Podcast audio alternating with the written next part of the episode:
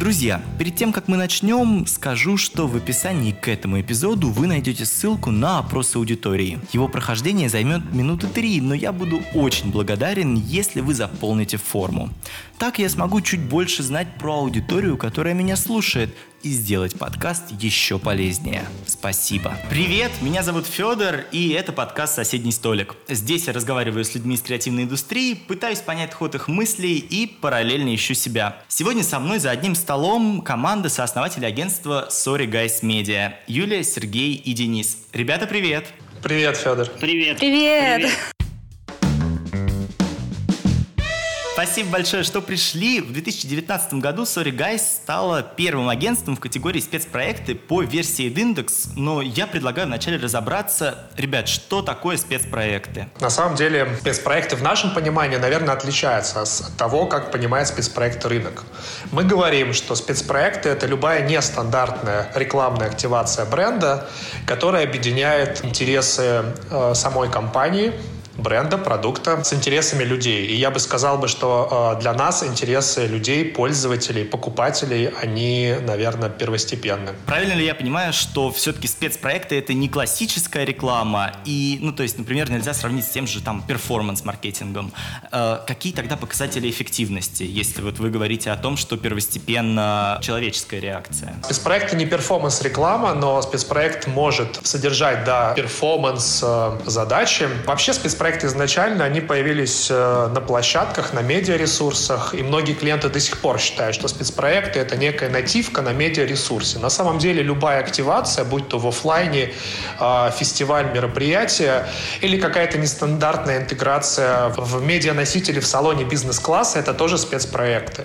А может быть и чековая промо — это тоже спецпроекты. Поэтому э, мы говорим, что для нас спецпроекты — это любая нестандартная активация, которая отличается от классической классического баннера, будь то на сайте или будь то на, на улице, или это классический видеоролик на телеке или OLV. Что касается показателей, здесь, наверное, Юля больше расскажет. Пул огромный этих показателей, и э, все зависит от того, насколько глубоко клиент хочет эту воронку видеть. Ну, на самом деле, а, здесь мы сейчас уйдем к нашей миссии. То есть, э, когда мы, естественно, когда запускали агентство, мы хотели здесь все серьезно, мы продумывали о том, что как мы хотим развиваться, какая должна быть корпоративная культура, как, э, ну, в принципе, мы такие, мы созидатели, то есть мы при этом еще исполнители исполнители, созидатели. И, конечно, мы э, разработали миссию, да, то есть нам было главное, что, что мы хотели делать. Понятно, что у каждого из нас, там, а, у Дениса, у Сережи, у меня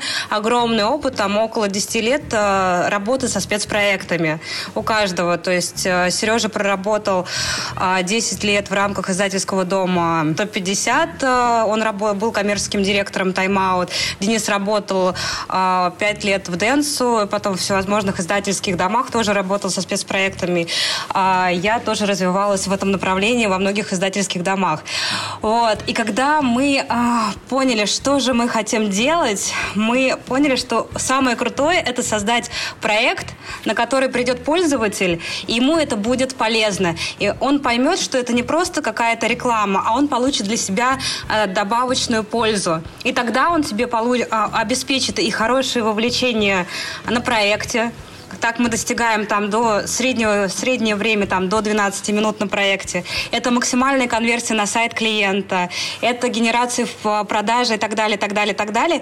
Поэтому каждом на нашем спецпроекте есть немного и перформанса, и имиджа, и как раз вот этой добавочной пользы. Да, я немножко поясню, что здесь показатели, они начинаются от э, ну, классического понимания, да, что это показы анонсов, это переходы на сайт проекта, затем это время. Но в нашем понимании это все может идти гораздо дальше. Процент отказов, э, регистрации на тест-драйвы и даже покупки. У нас есть кейсы, которые показывают, что спецпроекты могут давать продажи, в том числе и в офлайне. Я чуть-чуть тоже добавлю. В общем-то, это все классические медиапоказатели, только спецпроект отличается еще тем, что помимо классических медиапоказателей, клики, показы, охваты, спецпроект может дать э, показатели вовлеченности, про которые как раз говорили ребята. Это шеры, это там инвайты, это покупки, и другие, другие показатели вовлеченности, которые сейчас для клиентов а, становятся первостепенными, нежели как было раньше, когда спецпроект был просто имиджевым форматом, который давал просто красивую картинку, либо рассказывал о чем-то, помимо показателей, которые клиент хочет получить сейчас. Вот, э, насколько я понимаю, раньше, Сергей, ты, да, работал в тайм-ауте и занимался примерно тем же. Ну, то есть, э, просто спецпроектами, но в in-house, если я правильно понимаю. Да, все верно. Зачем нужно агентство? Зачем компаниям с крутыми in-house командами обращаться к вам как к агентству? В чем вот ключевое отличие? Ну, здесь, наверное, стоит разобраться, а, где эта in-house команда, потому что in-house команда на площадке, на медиаресурсе, как у меня было, когда я работал в тайм-ауте, работе, или все-таки in-house команда внутри клиента, как, например, э, внутреннее агентство Сбербанка или э, внутреннее агентство Яндекса. Здесь, наверное, все зависит от этого. Для нас все-таки наш основной клиент – это непосредственно рекламодатель. И если говорить, зачем рекламодателю нужно агентство, а не in-house, несмотря на то, что спецпроекты сейчас уже больше, чем э, имиджевый формат, э, в любом случае для клиентов это до сих пор остается вишенкой на торте.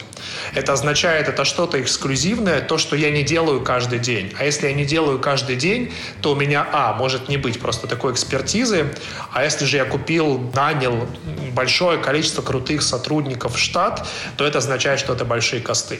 Поэтому мы видим, что да, конечно же, многие компании, таких немного, ну, на самом деле, многие немного, ну, то есть, на самом деле, есть, есть компании, которые начинают внутри инхаус что-то создавать, но построить такую инфраструктуру э, гораздо сложнее, чем построить инфраструктуру по медиапланированию, просто потому что спецпроект — это всегда что-то нестандартное.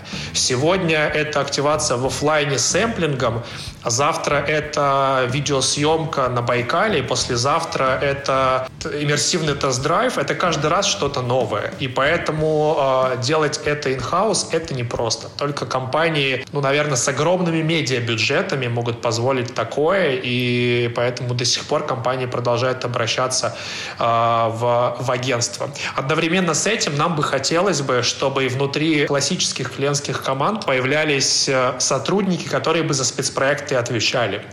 Это связано с тем, что а, спецпроект — это очень такая тонкая материя, и то, о чем мы изначально говорили, а, мы работаем всегда на читателя, потому что спецпроект — это конечно же, рекламный формат, но он не стандартный рекламный формат. Читателю нельзя давать рекламу в лоб, как это делается на телевидении, а, в, в наружке или в других каналах. А, поэтому здесь очень важно не переборщить с брендингом. Здесь очень важно правильно интегрировать продукт.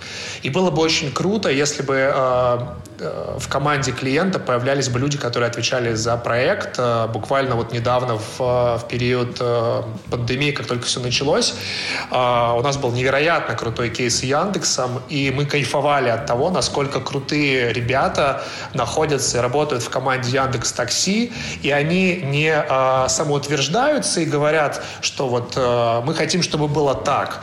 А они, наоборот, своей экспертизой а, помогали нам сделать проект, и с, экспертизой понимания бренда помогали сделать проект еще круче. И он действительно взорвал рынок а, пару месяцев назад. Поэтому in-house круто, если у тебя есть такая возможность, бюджеты, но ты всегда можешь обратиться на аутсорс за спецпроектом.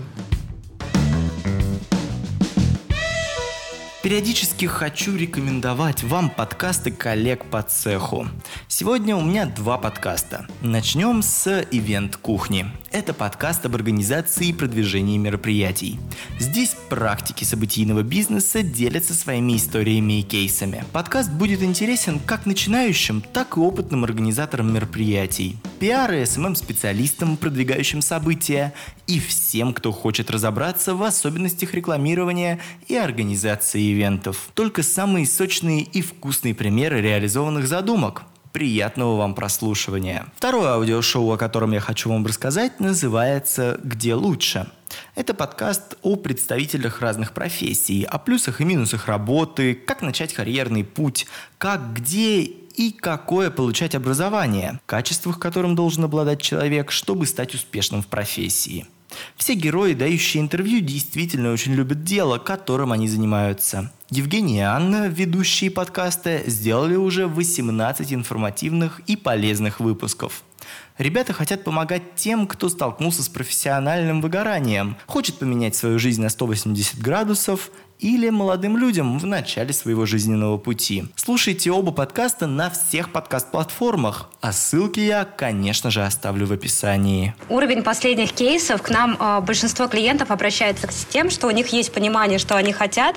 Например, мы хотим делать э, видео, мы хотим рассказать о своем автомобиле в формате видео, да, но они обращаются к нам, чтобы мы сделали, сняли такое видео, чтобы пользователи просмотрели его до конца, да, то есть в нашем проекте там э, с Lexus мы сделали так, что 80% 50% аудитории досмотрела видео до конца. Потом у нас а, был проект сейчас, а, опять же, тренд на подкасты, да. Мы сделали, с, а, сейчас у нас идет проект с Кагацелом, где мы запустили подкасты и делаем так, чтобы эти подкасты люди слушали не только в начале, да, полностью слушали подкасты и а, полностью гармонично коммуницировали с брендом, чтобы это было максимально нативно и пользователи вовлекались. Вот поэтому концепция, когда клиент создает, что он хочет, это круто, но мы отвечаем за то, что мы понимаем, как здесь и сейчас, с учетом текущих инструментов, это сделать максимально эффективно. За этим нужны мы. Давайте тогда поговорим чуть подробнее про то, как происходит сам вот процесс согласования спецпроекта с заказчиком и в идеале, чтобы ну, на каком-то конкретном кейсе разобрать там от идеи и, я не знаю, до реализации, если это возможно. Может быть, вот про тот же Яндекс, если мы поговорим. Яндекс — это хороший пример, потому что это, наверное, первый кейс наш э, в в период карантина мы уже чувствовали, что город, и мы все будем закрыты и не сможем передвигаться. И буквально за неделю до начала карантина мы, как sales команда общались э, с командой Яндекс Такси, обсуждали, штормили, как же они видят свою работу в период карантина, если действительно это произойдет. И уже на тот момент ребята очень быстро сориентировались и объединили все сервисы Яндекса в одном приложении Яндекс Такси. В этом приложении можно было заказать автомобиль автомобиль. А в этом приложении можно было заказать еду, а можно было заказать продукты в Яндекс Лавке, и можно было заказать курьера для того, чтобы отправить э, пирожки своей бабушке, приготовленные у себя дома. И э, ребята сказали, что будет круто, если вы подумаете, как эти объединенные сервисы в одном приложении донести до аудитории. А, вот таким вот образом мы получили бриф. По сути, это было, э, не было какого-то конкретного брифинга, сложного, коммуникационного. А, это была задача на подумать. Внутри э, команды мы проштормили с, с креативным отделом, с ребятами, которые отвечают за креатив. Набросали несколько идей. Это было в формате абсолютно вот таких вот заходов, потому что времени было очень мало. Э, эти заходы мы отправили в клиенту, мы обсудили с клиентом, что нравится, что не нравится.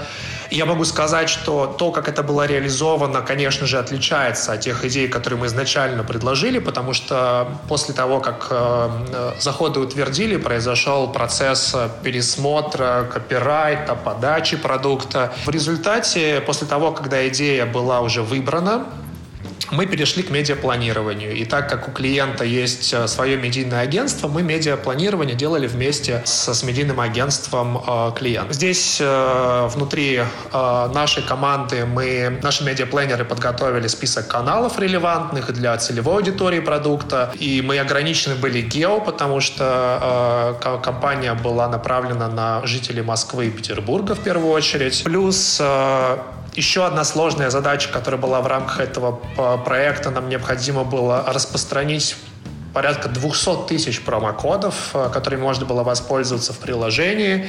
Мы выбрали идею вирального э, вирального теста, где можно было э, узнать буквально в несколько кликов, э, отвечая на вопросы, какая то еда в самоизоляции.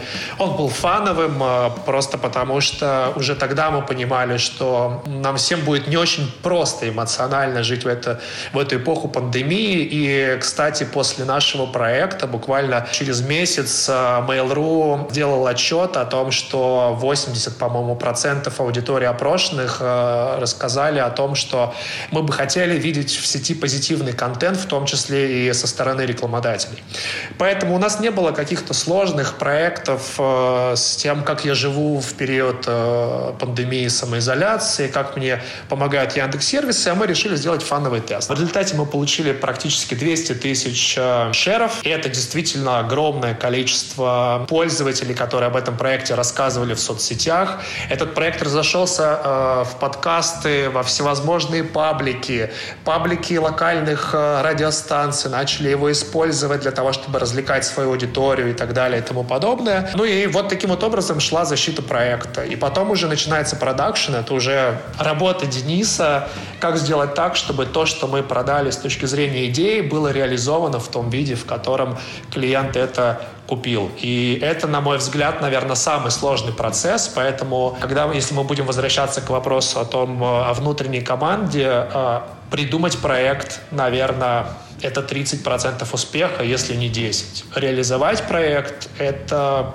почти 90% успеха, начиная от э, того, какой будет копирайт, э, зайдет ли он э, аудитории, зайдет ли дизайн и так далее и тому подобное. Вот так вот строится система защиты а, проекта от получения брифа до реализации. Денис, можешь рассказать тогда поподробнее сразу вот про эту часть? Я думаю, будет здорово. Да, с удовольствием расскажу. После того, как э, идея попала к нам в руки, в отдел продакшн, начинается всесторонняя работа проект-менеджеров, которые взаимодействуют внутри с креативным отделом, с отделом копирайтинга, с финансовым отделом, с разработчиками.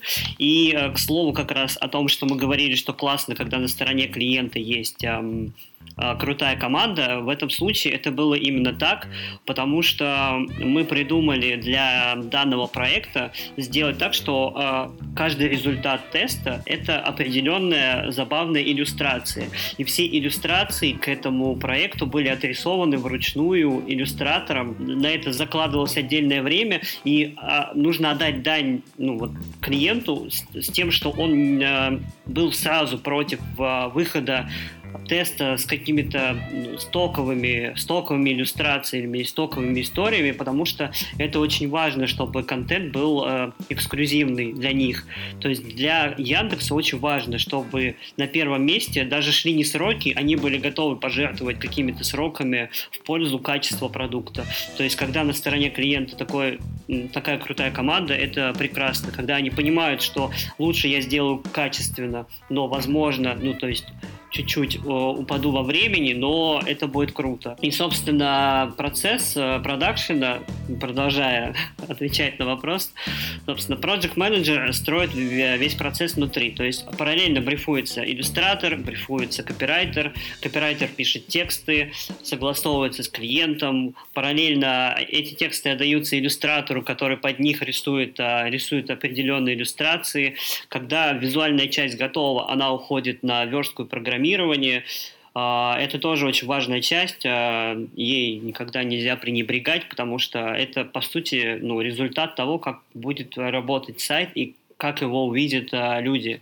И в период пандемии, да, у нас, я могу сказать, что существенно сокращаются сроки производства, мы максимально мобилизированы, и вещи, на которые обычно нужно больше времени, мы стараемся делать в более сжатые сроки, чтобы попасть в, в эту э, точку, в эту тематику, быть э, тематическим проектом, чтобы проект выстрелил под э, конкретную тему, под которую мы, собственно, его придумали.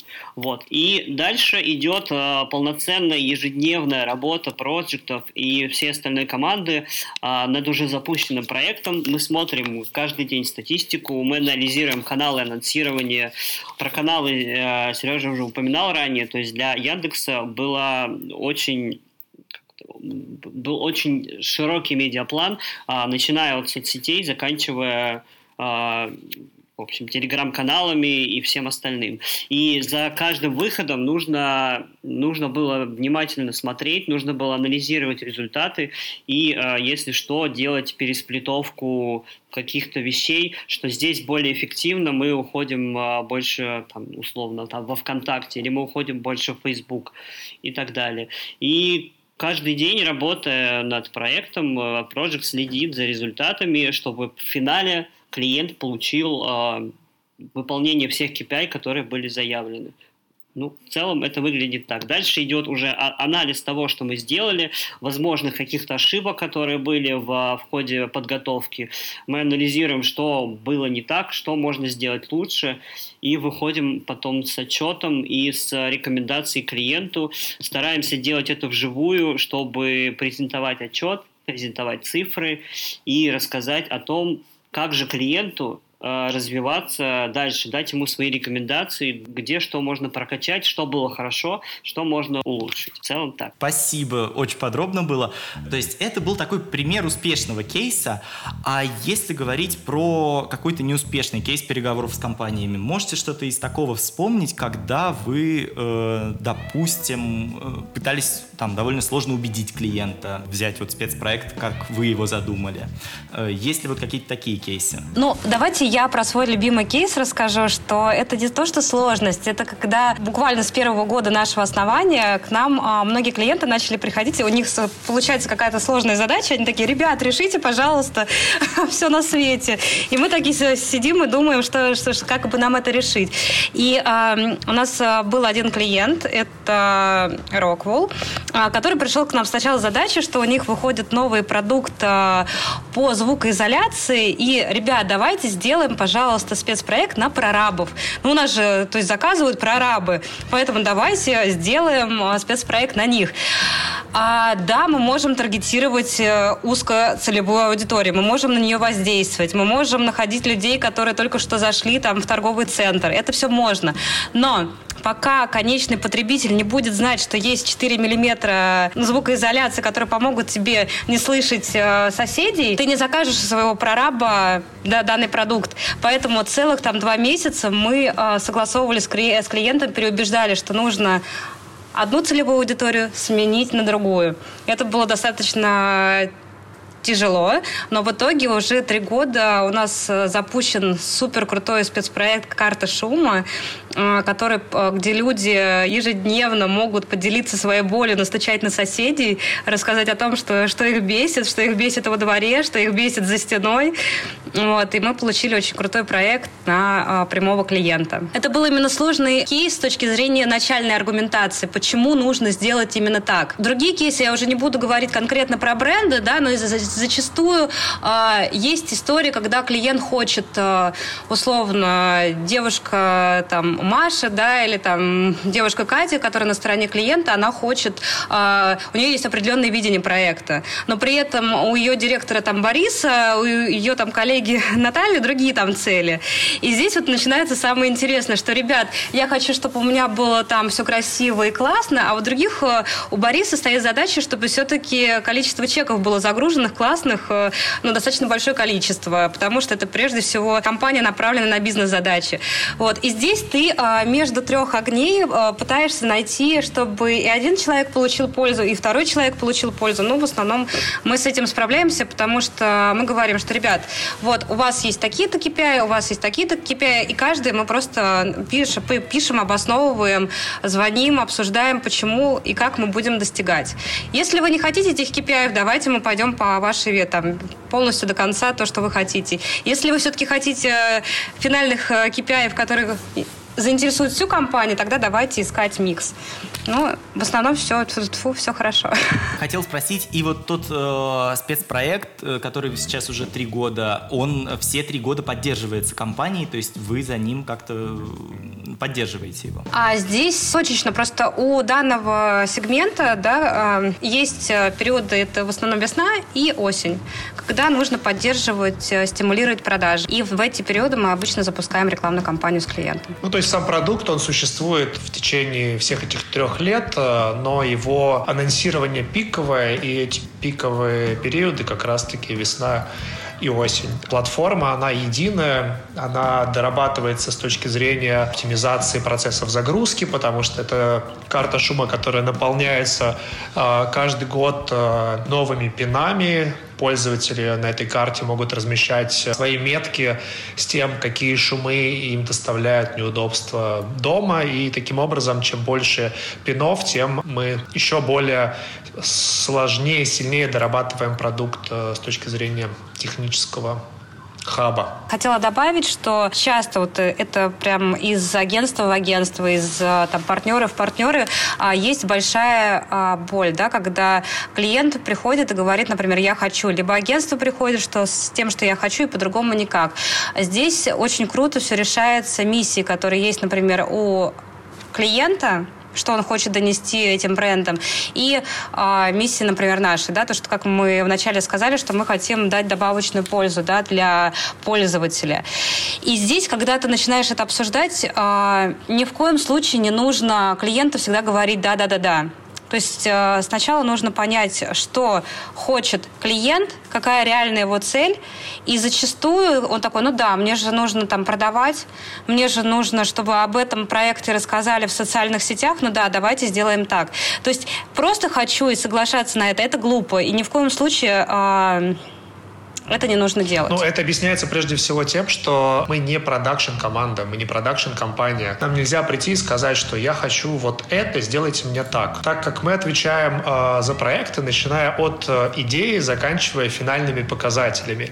Если вы хотите сделать ролик с той идеей, которую вы хотите реализовать, и мы понимаем, что эта идея не соответствует ни целевой аудитории, не соответствует ни современным трендам создания видеоконтента, то мы, скорее всего, от этого откажемся а, после того, как а, попробуем клиента переубедить и предложить ему альтернативный вариант. Мы не продакшн, мы а, отвечаем полностью за любой спецпроект, и для нас а, важно, чтобы а, проект от, отвечал и нашим ценностям, и ценностям клиента, и ценностям пользователя. Только в этом случае мы поставим на а, сайт проекта свое лого. На каждом проекте у нас стоит лого Sorry Guys. Это наш знак качества, который э, говорит о том, что нам не стыдно э, ставить свой бренд под этим продуктом. То есть у нас были такие кейсы, когда агентства, там, клиента приходили и говорили, что, ребят, тут нужно сделать ровно так, и, например, использовать эти каналы э, анонсирования, и, например, нам нужно еще там э, запи- запись, там, лид-генерация, и мы понимаем, что мы это не сделаем. Просто все перенервничают, и мы изначально отказывались от этих проектов. У вас супер такие разносторонние проекты, и хочется поговорить сейчас про команду. Расскажите, сколько вас вообще человек, кто эти люди в принципе?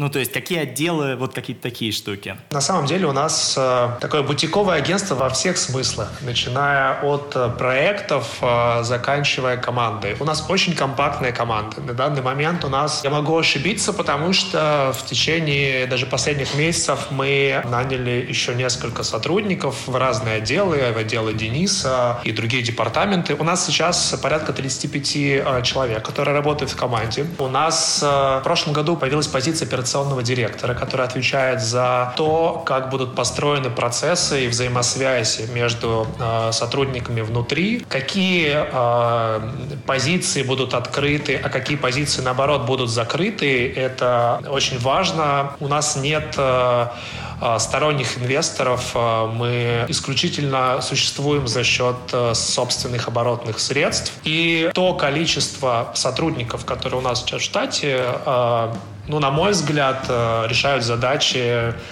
которые закрывают во многих агентствах э, сотни людей. Мы втроем создали эту компанию три года назад, и с нас троих все началось. Даже с четверых, наверное, у нас на тот момент уже был проект менеджер Алена, которая нам помогала запускать проекты. А сейчас, помимо нас троих, у нас есть отдельный отдел, который занимается креативом, придумыванием идей проектов и отслеживанием того, чтобы именно эти креативные идеи были реализованы впоследствии в продакшене.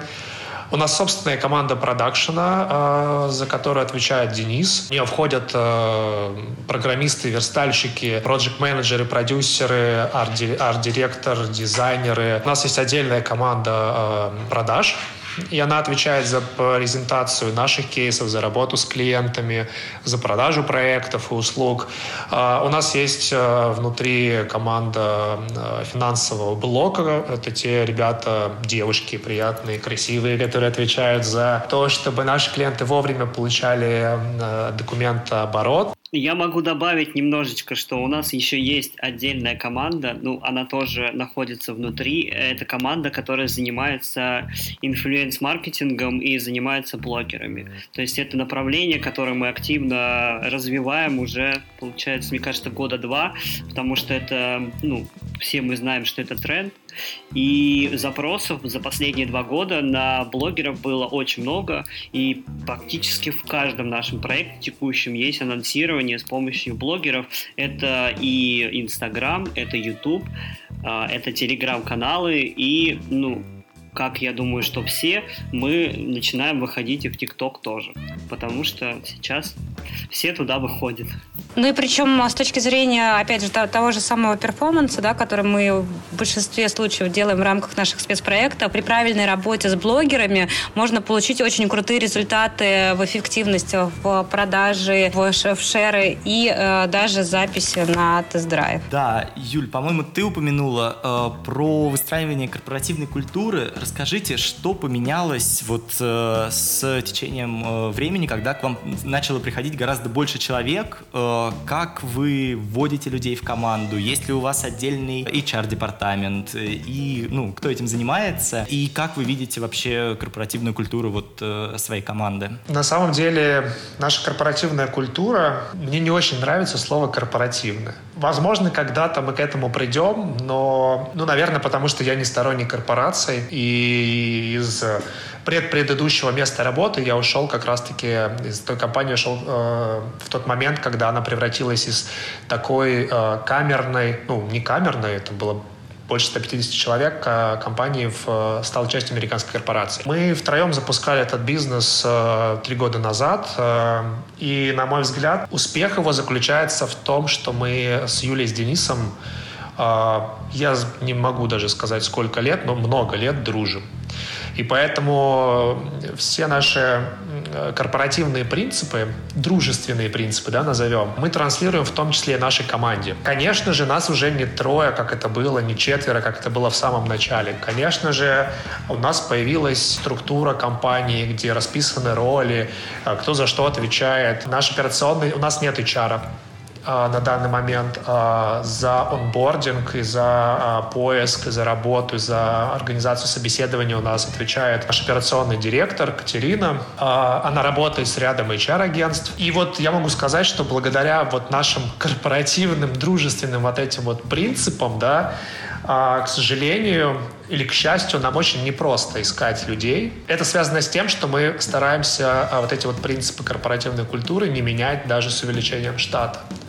Это правда непросто. Из тех э, людей, из той команды, которая была в прошлом январе, ну, чуть больше года прошло с тех пор, мы остались втроем я, Юля и Денис. Происходят абсолютно разные процессы. Мы растем, мы развиваемся. Мы всегда остаемся с друзья, друзьями, э, с теми, кто покидает команду. Но э, для нас очень важно, чтобы вот эти вот э, принципы дружбы, они сохранялись и транслировались на каждого сотрудника. Да, у нас есть сейчас э, там, определенные процессы, как мы принимаем людей на работу. Но с точки зрения корпоративной культуры ничего не поменялось, и я надеюсь, что не поменяется. Ну, просто здесь, да, Сереж, я тебя дополню, что, как в любой э, дружбе, да, что самое важное, чтобы каждый был самодостаточен. Поэтому любой человек, который приходит нам в компанию, он прежде всего должен быть самостоятельной единицей. Неважно, будет он ассистентом, будет он большим руководителем. Главное, чтобы он был э, максимально ответственный за свой пул работ. Вот, то есть мы здесь даем карт-план, что человек может развиваться как угодно, да, то есть он может выстраивать структуру внутри, там, будучи ассистентом, он может сам решать, как ему выполнить эту задачу, привлекать э, руководителей, привлекать других сотрудников, но сам принимать решение, что как он может это сделать. А мы даем полностью свободу по реализации. Мы вкладываемся в людей, если, то есть у нас есть успешные кейсы, когда люди, сотрудники приходят, говорят, что они хотят развиваться, мы вкладываемся в это. Ну, то есть это принцип как раз, который есть в любой, я думаю, у каждого есть близкие друзья, у которых эти принципы также откликаются. То есть поехали куда-то, да, там, давай сделать вместе. Я за это ответственен. Я тебе полностью это гарантирую. И при этом ты со своего друга полностью э, в это не погружаешься, но ты от него ждешь полностью выполнения этой задачи. Да, я могу сказать, что это не, не просто для людей в том числе. Когда ты не ограничиваешь э, людей какими-то рамками, это становится для них э, очень серьезным ограничением. Э, в прошлом году, по-моему, я был на учебе у Ирины Хакамады, и она привела очень такой интересный пример – надеюсь, я не ошибся, что это был именно ее пример, а, когда она рассказывала о а, сотруднике, о русском парнишке, который приехал в долину и устроился в очень крутую компанию. В день, когда он пришел на работу, ему показали его рабочее место, дали ему технику и сказали, вот это твое рабочее место. На что он задал вопрос, а что мне делать? Ну, то есть, какие у меня на сегодня задачи, обязанности и так далее. Ему ответили, что ты сам должен решить, какие у тебя будут обязанности сегодня что ты будешь делать. А, в результате а, парень ушел из компании. Когда тебе дают свободу, когда тебе говорят, что ты сам можешь построить свой процесс, для кого-то это реальный челлендж. И мы хотим видеть таких людей в своей команде.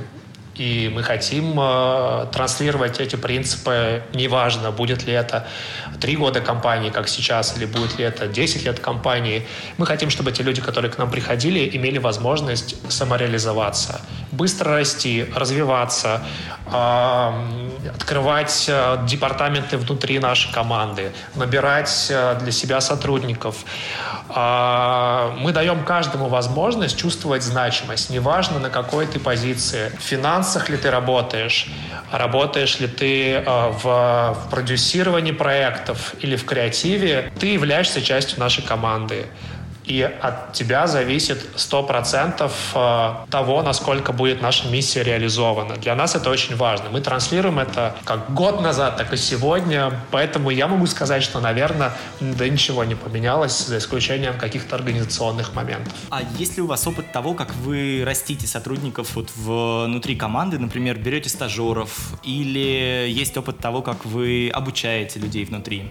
Ты знаешь, на самом деле это, я сейчас скажу, как есть. Это мое разочарование разочарование как предпринимателя, потому что, а, конечно же, когда ты создаешь бизнес, ты хочешь собрать лучших. И, как выясняется, лучшие — это не те ребята, у которых гигантский опыт а, за плечами, многолетняя работа на аналогичных позициях. К сожалению, нет. Нет и еще раз нет. А, зачастую это огромные амбиции, гораздо ну, ниже эффективность, чем ребята, которые только начинают работать. Я не могу сказать, что наша компания построена исключительно только на стажерах. Нет, у нас есть на данный момент два стажера. Точнее, вчера их было три, Сегодня стало два. Не потому, что с одним мы расстались. Просто Полина, которая еще вчера была стажером, сегодня стала полноценным продюсером, полноценным проектом. А, и это произошло. Денис, скажи, сколько времени на это потребовалось um, у тебя? На самом деле Полина это наш прям э, бриллиант, но я думаю, что не больше трех месяцев. То есть человек пришел из университета, он э, не знал ничего о работе агентств диджитале и за три месяца полностью влился в проект, в процессы, э, что сейчас э, Полина полноценный проект, и уже к ней мы э, вчера вывели стажера, и уже к ней в помощь. Поэтому это, как сказал Сережа, ну, раз, развивать людей внутри, наверное, это сейчас работает лучше, чем брать каких-то опытных людей. И могу сказать тоже по себе, отсобеседовав десятки людей за последние несколько лет, я могу сказать, что люди, которые э, достигли определенных успехов, возможно, и в силу там возраста, они меняются сложнее. Переучить сложнее, чем научить э, человека, который, ну, то есть готов к этому. Да, к сожалению, э, зачастую, особенно в медиабизнесе, проблема кадров э, сводится к тому, что когда ты работаешь на большой бренд, будь то площадка, соцхаус, агентство, а, зачастую ты становишься частью системы. Это, конечно же, все зависит от человека. Да? Есть ребята, которые работают э, больших корпорациях фигачат, развиваются и приходят действительно бриллиантами в такие стартапы, как у нас. Но зачастую, в, работая в таких корпорациях, мы получаем э, кадры, когда тот медиабренд, в котором они работали, сильнее бренда самого кандидата. И для такого стартапа, как мы, это невозможно, потому что мы, конечно же, мы известны на рынке, мы агентство номер один по спецпроектам, у нас огромное количество кейсов, но нам нужны э, вот эти вот э, амбиции, силы каждого э, сотрудника, который приходит в нашу компанию. Можете рассказать о том, как вы развиваете свой бренд как агентство? Это какая-то отдельная команда над этим работает? Или пока это все довольно стихийно? Над развитием бренда на самом деле э, до прошлого года мы не задумывались от слова совсем. Вплоть до того, что у нас э, была был сайт-визитка. И э, это моя любимая, э, моя любимая такая история, э, когда у нас э, было уже порядка, ну, около 100 реализованных кейсов. И в один довольно э, большой бренд э, мы отправили холодное письмо о том, что э, мы крутая команда, которая делаем спецпроект, и мы очень хотим с вами работать. На что мы получили такую фразу, что спасибо большое за ваше письмо. Э, мы, конечно, подумаем, но сайт, сайт-визитка ваш э, абсолютно нас не впечатлил. И мы тут поняли, что, ребята, нам пора заниматься брендом, начиная от сайта, заканчивая тем, как мы позиционируем себя на рынке. У нас просто не было времени. У нас 5 апреля появилось Guys как агентство, и, по-моему, 5 мая был реализован первый проект э, совместно с «Газпром нефтью». А, на это ушло меньше месяца, и мы а, были просто в аду с точки зрения запусков, с точки зрения выхода на рынок, э, с точки зрения позиционирования себя вот в этом узком медийном кругу, что, ребята, мы никому не конкуренты, мы ваши партнеры, неважно кто вы, клиенты, площадки, медийное агентство. Это было действительно очень непросто. Это длилось на протяжении практически двух лет. И в прошлом году мы э, начали активно работать э, с э, медиаплощадками, узконаправленными, такими как «Состав», Inc. и другие площадки. А мы начали работать э, с, с тем, что начали представлять свои кейсы э, и показывать и рассказывать о них как в своих собственных соцсетях, которые ведем мы сами. А, на данный момент, так и на а, конференциях. Поэтому на данный момент а, все, что касается бренда, мы ведем самостоятельно, исключительно. Я думаю, что это вопрос буквально нескольких месяцев, потому что у нас просто не будет возможности это делать самостоятельно уже в конце этого года, и нам нужен тот человек, который может круто позиционировать нас и в соцсетях, и в медиа. Поэтому нет, у нас нет никакой команды, у нас нет никакого агентства. И это исключительно наша собственная работа каждого из нас. Сереж, ты прям свою работу прям так это скромно отодвинул в сторону.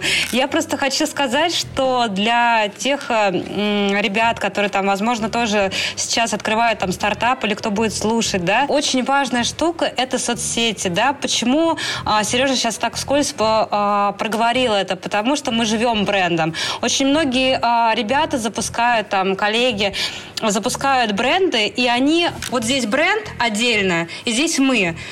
Нам повезло, что мы троем немножко чокнуты в этом плане. Мы живем а, брендом на 100%. Мы а, запустились, а, Sorry Guys открылась 5 апреля 2017 года. Уже, по-моему, 23 апреля была конференция Денсу, а, на которой мы с Денисом пошли постоять в сторонке, послушать, какие там технологии развиваются. Все уже знали, что мы Sorry Guys, что мы запустили проект, что, ну, что, что мы запустили продукт, что, а, что, ребята, какое крутое название. То есть есть мы уже а, тогда начали транслировать э, о том, что мы дерзкие, да, то, что мы а, пойдем и будем реально делать мини-революцию, что мы, в принципе, и сделали, да, то есть, мы, по сути, у нас сейчас нету конкурентов, и мы делаем абсолютно новый продукт, и то, что Сережа сказала, была большая сложность объяснить рынку, кто мы такие, для чего мы нужны. И дальше мы это транслировали в собственных соцсетях, поэтому не, даже на начале не обязательно делать сайт, да, не нужно там э, делать какие-то супер э, крутые визитки, хотя мы это сделали первые же там буквально месяцы. Вот. Но важно работать, чтобы твоя миссия, она э, отражалась в миссии компании, и наоборот, чтобы миссия компании отражалась в твоей личной миссии. И мы это делали в каждом посте о наших спецпроектах. Э, Денис постоянно в соцсетях э, постит э, всевозможные гифки о том, какие мы запускаем сложные проекты, весь рынок на это подписывается и говорит, да, я узнаю себя в этом. А Сережа пишет через ассоциации, насколько крутые проекты мы делаем, да, и в чем их крутость. Объясняет, что, например, 40 а, минут, которые пользователь провел на проекте, это среднее время, которое пользователь тратит на серию Netflix, да, то есть идет инсайт. И через каждый вот этот месседж мы доносим о том, что мы классные, мы крутые что это возможно сделать именно в Sorry Guys. И здесь вот как раз соц, соцсети, они с нами просто были всегда. Вот. Мы работали над брендом, но не в стандартном понимании. Поэтому у меня есть э, множество знакомых, которые, может быть, до конца не понимают, чем занимаюсь я, потому что, возможно, это там э, люди с, других сфер, да, там, либо там а, мои там одноклассники, но они понимают, что мы делаем, и говорят, Юля, у тебя такое кру- крутое агентство, вы такие классные, крутые. И это важно, потому что это транслируется через соцсети. Может быть, мы, мы не осознаем этого, но мы и бренд это одно целое. Мы транслируем э, свои ценности, ценности бренда через э, свои соцсети, том числе, да. И у нас здесь недавно буквально был кейс. К нам приходит ассистент, и мы начинаем говорить там на пятничных сессиях, где мы обмениваемся опытом с коллегами, с друг другом. Мы обмениваемся то, что какие мы классные проекты делаем, в чем их э, преимущество, да, что, ну, кто делает такое, кто не делает. И уже э, человек буквально проработал неделю у нас, он выходит и начинает там на встрече говорить, ой, я работаю в таком крутом агентстве, они делают крутые вещи, потом начинаешь там спрашивать, а до конца ты понимаешь, что это?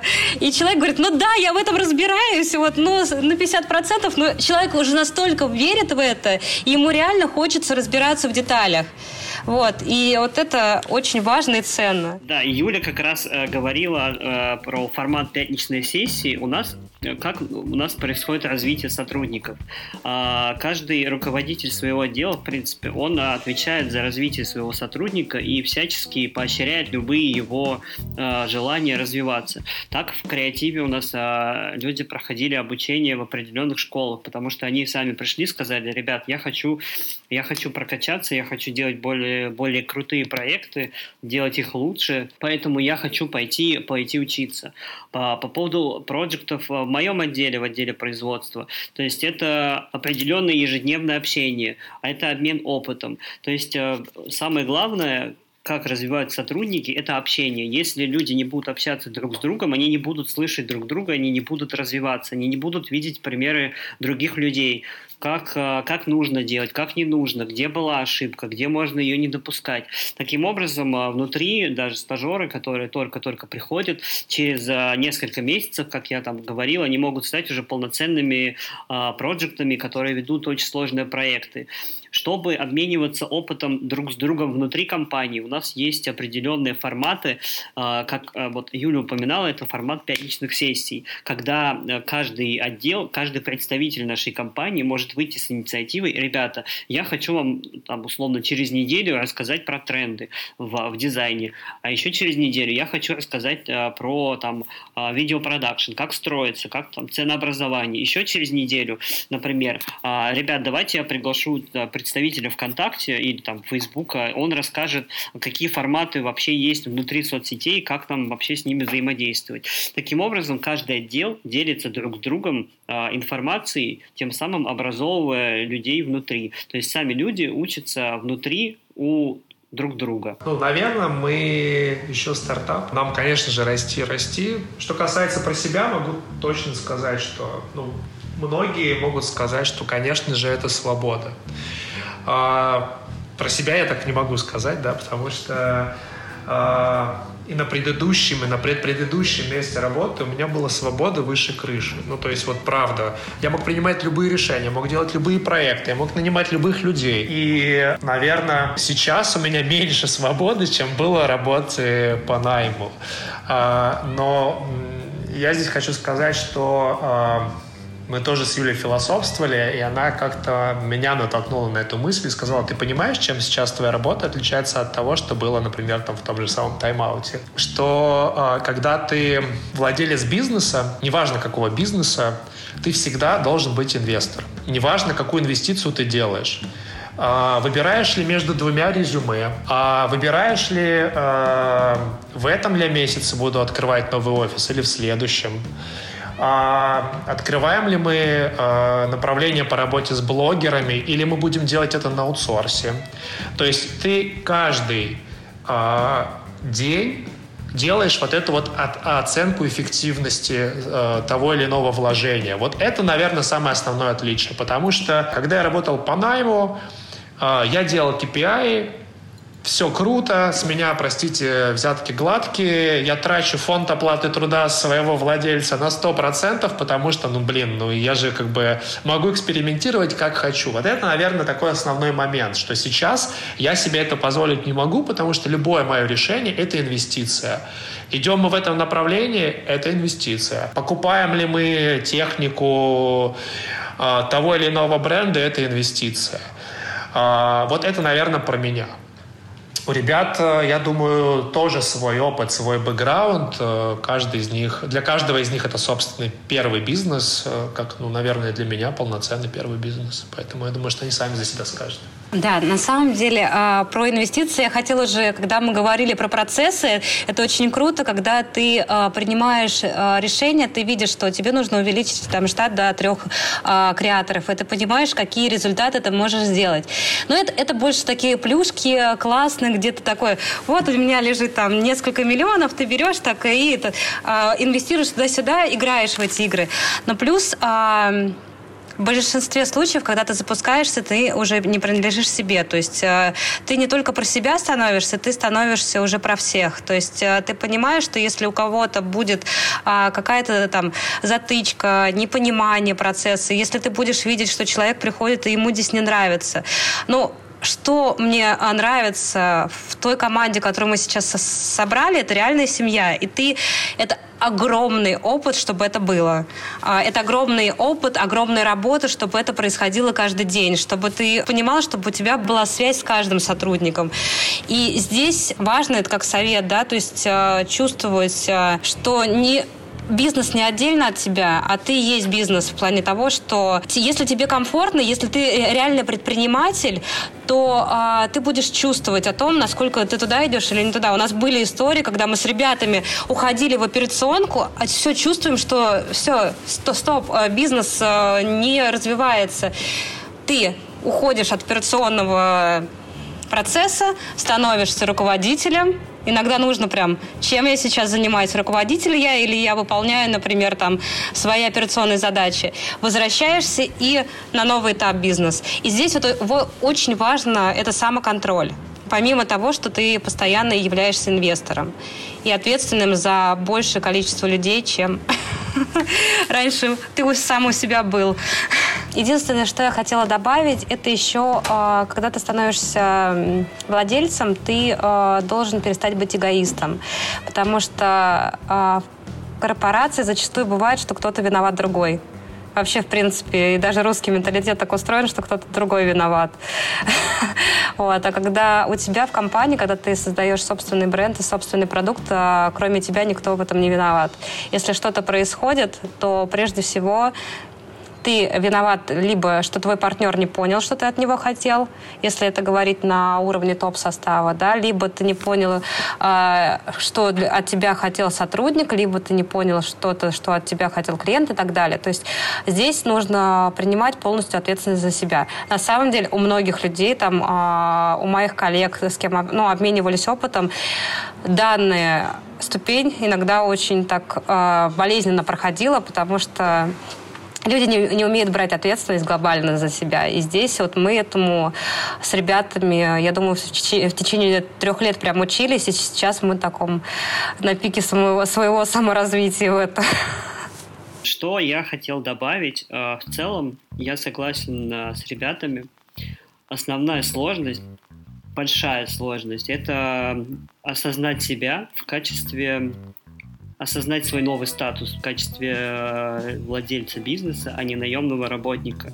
Это одно из самых сложных вещей. На это уходит иногда много времени, и если ты не перестраиваешься, то, наверное, ты потеряешь связь э, со своими партнерами и с, э, там, со своими друзьями, вам будет сложно дальше э, вести бизнес общий. Что, еще касается разницы работы, работа меня любила всегда, в принципе, не было мест, где я работал мало, будь то агентство, будь то еще какие-либо другие места, обычно работа составляла большую часть моей, моего времени в день. А, здесь, в принципе, не изменилась ситуация. Я не могу сказать, что я стал а, свободнее, либо у меня стало больше свободного времени, его стало меньше. А, но пришла пришел другой уровень осознанности. То есть э, владелец бизнеса это в первую очередь ответственность. Ответственность внутри перед партнерами, ответственность перед сотрудниками, которые вовремя должны там, э, получать оплату труда, э, понимать, что им делать, э, быть, чтобы им было комфортно на, твоем, на, на, на своем рабочем месте. То есть это ответственность за все процессы, которые раньше ну, у тебя не было, потому что у тебя был ну, дядя, тетя, которые за тебя эти процессы выстроили, и ты просто интегрировался в них или нет. Это еще один момент – это погружение в, в детали, погружение в процессы. А, тебе нужно знать все. Ну, то есть настал момент, когда ты, у тебя собственный бизнес, тебе нужно знать все вообще. То есть э, тебе нужно начать погружаться в финансовый, финансовый сектор, в котором, например, у меня вообще никакого опыта до этого не было, так как у меня техническое образование, я инженер-программист по образованию, и э, финансы для меня, например, абсолютно, абсолютно темный лес. И мне нужно погружаться в, в особенности финансовой системы, а, в особенности там, названий каких-то документов. В общем, э, когда ты владелец бизнеса, ты должен знать все. Ну, никого не волнует, что ты чего-то не знаешь, потому что, ну, это твои проблемы. И, э, наверное, собственно, все. То есть это гиперответственность, это погружение во все. Ты должен знать все, и ты должен нести огромную ответственность за свои поступки, за свои действия и за тех людей, которые работают вместе с тобой. И у нас даже периодически, чтобы не выбивало, у нас даже есть такие а, сессии, где мы там с, даже топ-составом собираемся как сотрудники, да, которые выполняют свои роли. И отдельно есть сессии, где мы а, собираемся как а, состав управленцев. Очень важно себя контролировать каждую неделю, что ты сделал на этой неделе как управленец именно, и что ты сделал как профессионал. Это две разные роли, которые, а, когда у тебя небольшой а, бизнес, ты будешь постоянно, эти две роли будут у тебя конкурировать. И ты должен сделать так, чтобы ты шел инлайн, чтобы бизнес развивался, и ты, чтобы свою часть тоже качественно реализовывал. Спасибо вам большое, на самом деле, что пришли. Мне кажется, очень много мы поговорили. Прям, прям супер, очень полезно. Это был подкаст «Соседний столик». Пишите комментарии, ставьте 5 звезд в iTunes. И спасибо вам, что сидели за соседним столиком. Пока!